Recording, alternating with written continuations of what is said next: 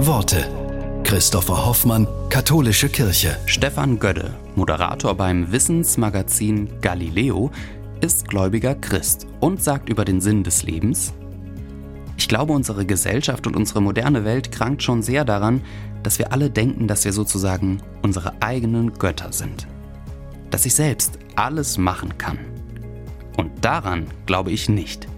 Ich glaube, dass uns sehr vieles geschenkt ist. Und wenn wir mal ganz tief in uns reinhorchen würden, dann ist, glaube ich, in jedem Menschen eine Sehnsucht angelegt. Eine Sehnsucht nach dem Sinn des Lebens.